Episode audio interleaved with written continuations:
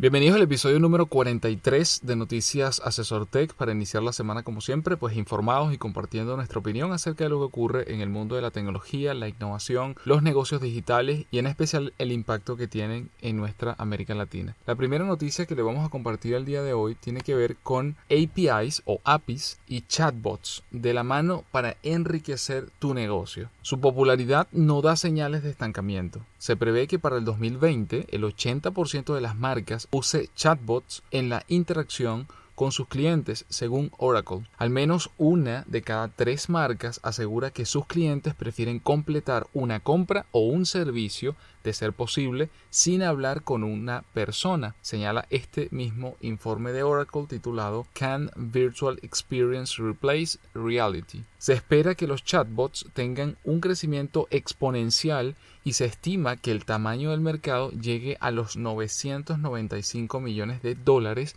para el año 2024. Para los usuarios, los chatbots representan un canal de comunicación ideal al ser familiares y sencillos. Los consumidores ya están más que habituados a chatear con los cuales no se genera tanta fricción. Esto lo comenta el CEO de la plataforma de chatbots HelloMe, Jackie Pan, una compañía española especializada en comercio conversacional y chatbots. La firma de investigación de mercado y consultoría Gartner define los chatbots como un tipo específico de bots diseñado para la interacción con seres humanos que usa inteligencia artificial para procesar el lenguaje. Los bots plantean un cambio de paradigma al pasar de interacciones a través de pantallas a una nueva interfaz humana. El estudio, por ejemplo, que comparte el equipo de Mind Bowser y Chatbots Journal asegura que las tres áreas más beneficiadas de los chatbots son, en primer lugar, la de servicios al cliente, seguido de ventas y marketing y procesamiento de pedidos. Al encargarse de las tareas repetitivas, los chatbots permiten un mejor uso de los recursos. Se estima además que pueden ahorrar hasta un 30% en costes, según la publicación especializada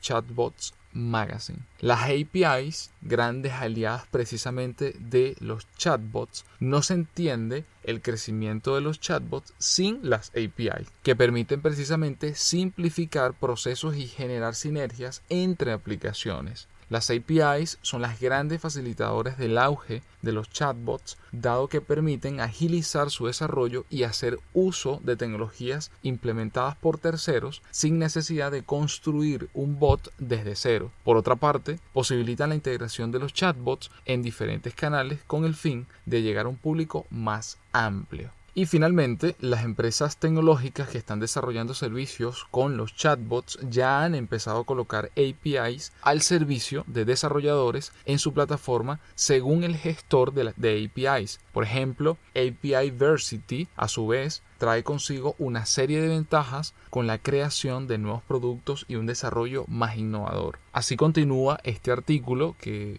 comparte el equipo de BBVA API Market relacionado precisamente con la implementación no solo de chatbots, sino de APIs y cómo son tan importantes estas interfaces que se generan entre aplicaciones en que se comunican una con otra para poder sacar y procesar la mayor cantidad de información traducida, en este caso, con estos eh, bots dirigidos a chat, por eso el nombre de chatbots, este, que pueden tener acercamientos o facilitar tareas de comunicación con clientes, de venta, de marketing, de soporte. Y precisamente la banca BBVA es uno de los bancos que más ha invertido y más ha implementado esta tecnología. Incluso en el artículo comparten que la inversión que ha hecho la banca en implementar chatbots está muy por encima de cualquier otro sector empresarial y que lo más probable, a partir de precisamente las estimaciones que se hacen hacia el 2020 y 2024, indican que más sectores empresariales se van a sumar precisamente al uso de estas tecnologías, no solo para disminuir costes, sino para ser aún más efectivo la comunicación con sus clientes, con sus proveedores y por supuesto, bueno, con sus usuarios. La siguiente noticia tiene que ver con Brasil y una solución para pagos y transacciones sin cuenta bancaria y viene como una solución ganadora de la competencia Stars en Brasil. Eh, la empresa se llama Cellcoin y busca que más de 50 millones de brasileños puedan hacer pagos, recargas y otras transacciones solo con su celular y sin necesidad de eh, un banco en el medio. Uno de los mayores retos en el caso de los mercados emergentes a causa de la baja bancarización eh, es justamente que las personas muchas bancarias o que se tengan que hacer colas, filas para pagar servicios, etcétera. Y esto es precisamente lo que es el coin, esta startup que se llevó el premio de Six Stars World en Brasil está buscando. La idea es democratizar el acceso y calidad de los servicios financieros a través de la tecnología. Esto ya lo habíamos visto en una startup africana que se llama MPesa y que eh, implementó el tema de pagos móviles en África con un éxito rotundo. Pues. Este, bueno, ahora volvemos en el caso de Brasil de Cellcoin. También van a competir en, en Suiza en la, lo que sería el Six Stars Summit en Suiza el año que viene, en abril de 2018, y ahí va a competir contra otras startups para hasta por un premio de un millón de dólares, además de mentoría. Bueno, esta startup fue elegida como la mejor entre 250 inscritas. La startup está radicada en Sao Paulo, arrancó en Sao Paulo, bueno, o sea, compitió con otras startups de otros eh, estados como Belo Horizonte, Florianópolis, Río de Janeiro. Bueno, este reconocimiento no es el único para ellos, ya ellos habían ganado la mejor fintech de Brasil por por BBVA Open Talent en algunos meses antes. Excelente que sigan saliendo más y más iniciativas, emprendimientos en Latinoamérica relacionados con, bueno, con solucionar problemas regionales. O sea, creo que destacar eso es muy importante. Más allá de la tecnología, que está muy bien, el hecho de que pueden estar utilizando en algún caso SMS en, zonas muy, eh, de muy bajo acceso o de muy baja penetración a Internet. En otros casos ya más, más elevados como, como el caso de las criptomonedas o tecnología blockchain no importa la tecnología per se, sino la solución que esté pensada por encima de eso y, y, bien dirigida al problema que presenta la región. Creo que ese es el éxito que, por ejemplo, tenía M-Pesa en África, donde allá, por ejemplo, ellos iniciaron precisamente con mensajes de texto, o sea, con teléfonos que ni siquiera eran smartphone. Por ahí arrancó. Ahora, hoy por hoy la solución ha crecido, y bueno, se han expandido y han innovado y han hecho una cantidad de implementaciones de, por supuesto, tecnologías más recientes. Pero el concepto más importante era entender la necesidad del mercado, también entender lo, lo que el mercado permite sea, hasta dónde llega el Internet, hasta qué tipo de, móvil utilizaban, etcétera, y a partir de eso entonces ofrecer una solución. Creo que en el caso brasileño, bueno, es diferente al caso africano probablemente, si tiene sus diferencias, pero lo importante es, bueno, la solución y cómo la están llevando adelante, así que, pues excelente. Y precisamente relacionados con creatividad, con, con estas nuevas formas de trabajo y resolver problemas, pasamos a la siguiente noticia, que hace la pregunta que, que en algún momento muchos se han hecho, ser o no ser, el fenómeno nomad o trabajador del conocimiento. Hace ya bastante tiempo siempre he recomendado el libro Nomads, precisamente tiene ese nombre de Raquel Roca, española, que si no lo han leído aún, pues eh, les recomiendo igual nuevamente que lo lean. Yo les dejo el enlace como siempre adjunto al podcast. Pero este artículo precisamente trata de cómo convertirse en un nomad o persona innovadora que puede trabajar en todo contexto con cualquier tipo de equipo. Esto implica dar un salto más bien cualitativo. En una sociedad de trabajo donde el conocimiento es dinámico y se requiere constantemente estar actualizado, suele presentarse algunos interrogantes entre quienes conformamos de alguna manera este espectro laboral. Algunas de esas preguntas son ¿soy competitivo? ¿Estoy actualizado? ¿Hasta cuándo o dónde necesito estudiar? ¿Qué herramientas me faltan para alcanzar tal o cual puesto? Son solo algunas de las preguntas, pero lo más importante aquí que destacan en el artículo, que es lo que quiero compartirles, es precisamente algunas características que debe tener este perfil de Nomad. Número uno, absorben conocimiento de todos los ámbitos posibles, tecnología, espacio laboral, de compañeros, institución educativa, capacitación a distancia y construyen su propio conocimiento personal que actúa como una carta de presentación única e irrepetible. Número 2. No conforman un grupo etéreo específico. Suelen constituirse por representantes de todas las generaciones, ya que constituye más bien un estilo de vida. Número 3. Se adaptan a todo tipo de entorno, más allá de la cultura, frontera y tipo de trabajo.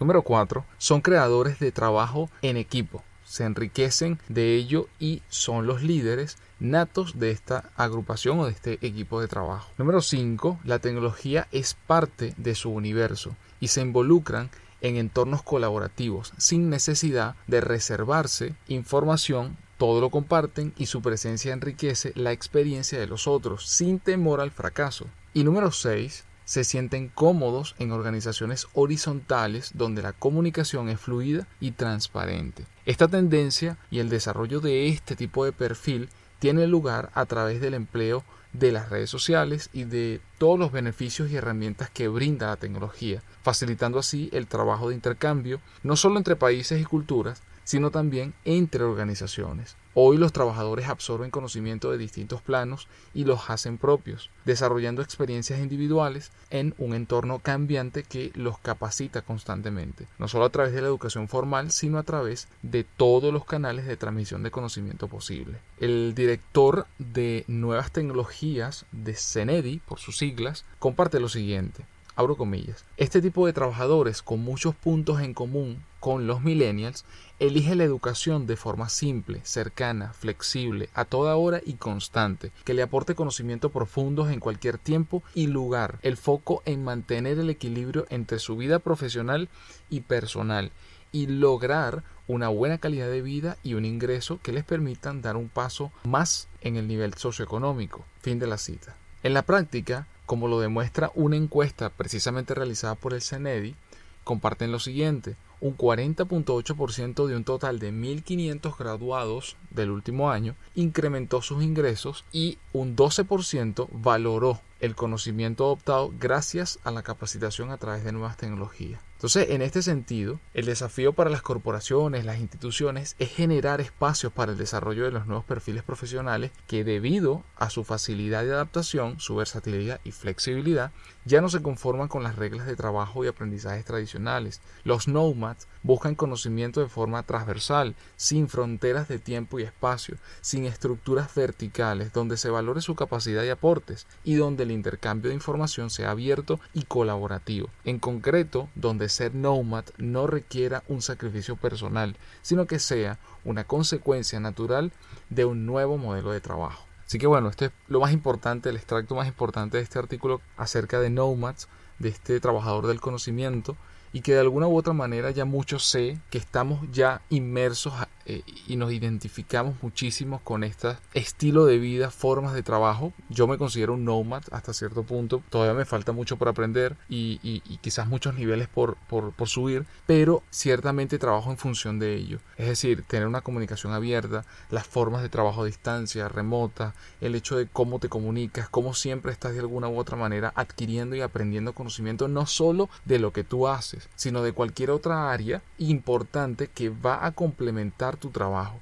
que va a enriquecer cualitativamente y también de forma cuantitativa la labor que puedas llevar adelante y que represente al final del día tu carta de presentación, tu carta de presentación ante un nuevo proyecto, ante un cliente, ante un nuevo desafío personal o familiar, ante tu equipo de trabajo, ante la, eh, la empresa o el emprendimiento que estás llevando adelante o incluso ante una oferta laboral en una gran corporación, termina siendo esto tu mejor carta de presentación. ¿Qué has hecho hasta ahora? ¿Cómo lo haces? ¿Cómo interactúas con las nuevas generaciones y las anteriores y cómo logras sacar siempre provecho a partir de lo que aprendes, del conocimiento, a partir de lo que uno sabe y de las cosas que está aprendiendo constantemente y enfocarlo precisamente en el trabajo. Así que si quieren saber más y conocer más detalles acerca de lo que es Nomad, no solo les reitero, compren el libro y, lean el libro de Raquel Roca, sino que también, bueno, les dejo adjunto al podcast como siempre el enlace al artículo donde hay muchos más detalles de esta pregunta de ser o no ser Nomad. La siguiente estimada tiene que ver con Bitcoin, que esta semana ha sido noticia prácticamente dos veces porque en menos de siete días y bueno esta alza implacable este, comenzó el, el 20 de noviembre este, a mediodía. En ese momento ya había superado los 8 mil dólares. Ya al día de hoy al momento de grabar ahorita ya estamos viendo que la cotización está en 9 mil o ha superado un poquito los 9 mil eh, bueno está siendo un año en que ha tenido, a pesar de haber tenido tres caídas, está de 700% esta moneda. Bueno, varias de las casas y firmas y agentes de inversión están ofreciendo, bueno, en algunos casos están nuevos tipos de instrumentos y en otros casos están recomendando cautela, la utilidad que está teniendo eh, la moneda. Entonces, bueno, que es increíble y también es poco para generar cierta suspicacia que a pesar de los golpes que ha recibido, bueno, que cada momento se está haciendo más fuerte esta criptomoneda y en sus otras como, como Ethereum. Yo sigo insistiendo en este episodio con las nuevas generaciones. ¿Por qué? Bueno, porque esta tercera noticia, que la comparte el equipo de Harvard Business Review,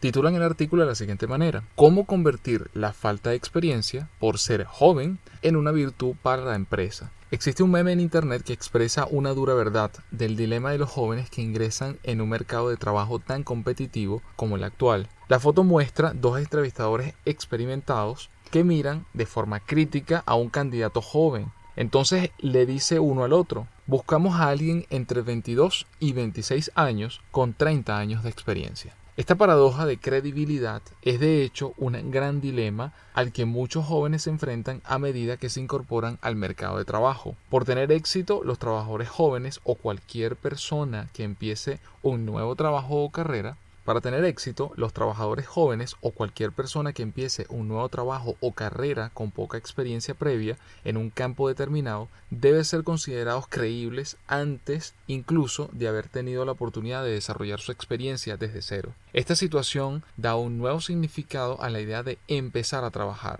Con la paradoja de la credibilidad, sin embargo, no hay siquiera terreno sobre el que avanzar exigen recorrer ese camino antes incluso de haber comenzado. Para las personas más jóvenes o con menos experiencia, es crucial superar este desafío. Un inicio rápido de su carrera les ayudará a acceder a las experiencias y oportunidades que les ayudarán a destacar y ser vistas como profesionales de alto potencial, a tener acceso a oportunidades para aprender y mejorar en su carrera.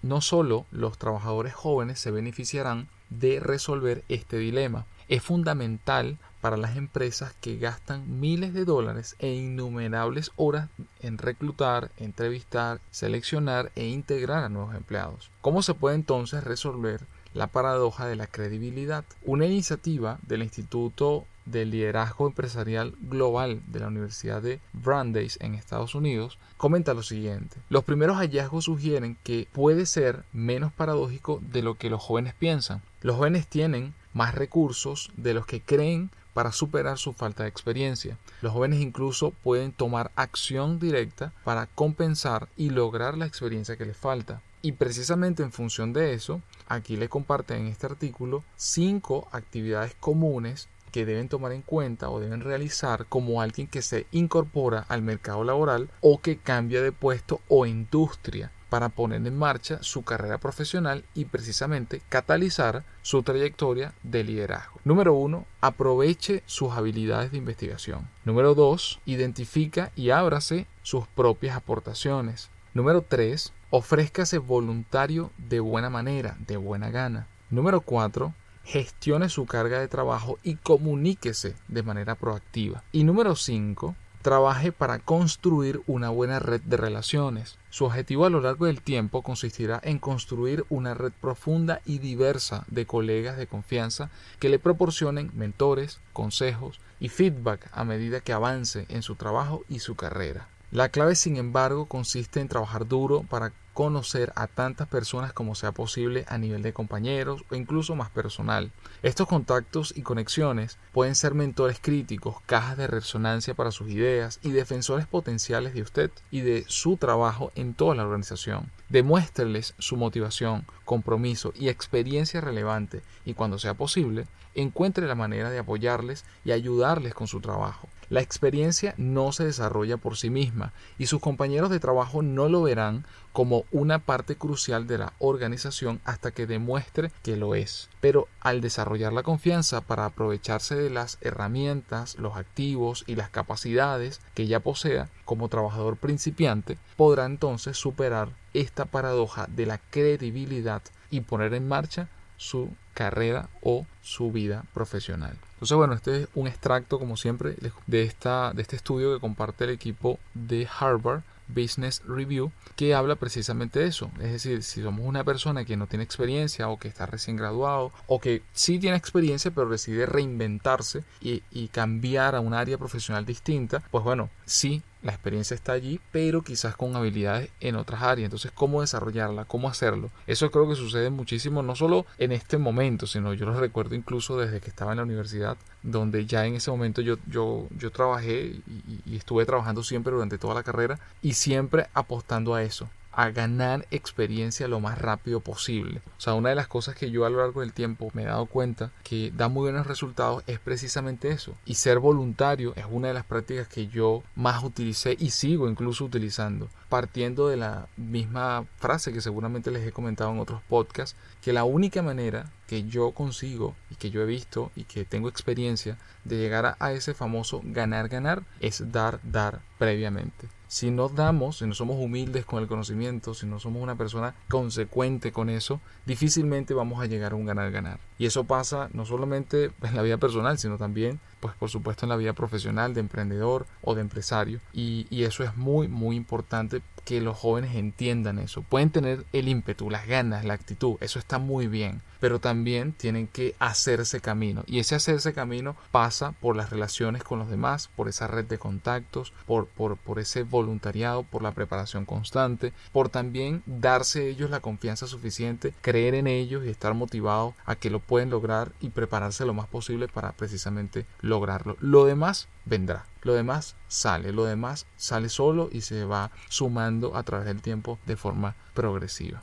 Y como siempre, en todos los episodios de noticias, siempre al final le dejamos un evento o un estudio de mercado o algún libro que también estamos compartiendo en los próximos episodios. Le vamos a compartir algunas opciones de libros. Esta, esta noticia final que siempre le compartimos antes de cerrar el, el episodio. Y en este caso es un estudio, un estudio que comparte el equipo de Think with Google de rutinas móviles. ¿Cómo viven conectados los usuarios de Centroamérica y el Caribe? Los dispositivos móviles han revolucionado nuestra forma de comunicarnos, de conectar con nuestros intereses y mantenernos informados. Cada día revisamos el celular alrededor de 150 veces. Solo a lo largo de nuestra jornada atravesamos una infinidad de micromomentos para investigar sobre un tema, aprender a hacer algo, ir hacia un lugar o comprar un producto. Todas oportunidades en las que las marcas pueden estar presentes y asistir a los consumidores en el recorrido hacia sus intenciones. Y precisamente ellos comparten una infografía con datos de estos micromomentos enfocados en el mercado centroamericano y el Caribe.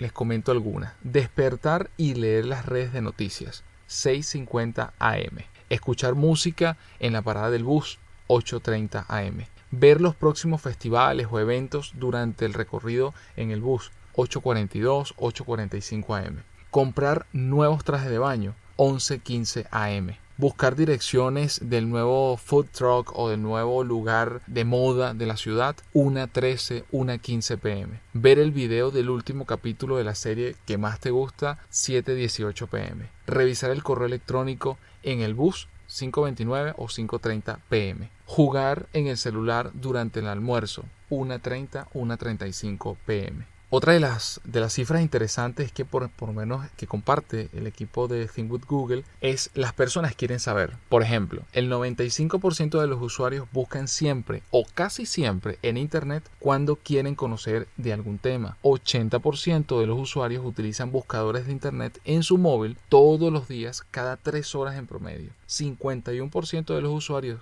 buscan información en Internet para estar simplemente al día. Otro momento es las personas que quieren hacer. 71% de los usuarios utilizan tutoriales de video cuando buscan cómo hacer algo. 5 de cada 10 usuarios de Centroamérica y el Caribe se apoyan en una búsqueda en Internet siempre que quieren hacer algo. 73% de los usuarios buscan cómo hacer algo en Internet con el objetivo de no depender de los demás para conseguir información. Y otro micromomento que les comparto es las personas quieren ir.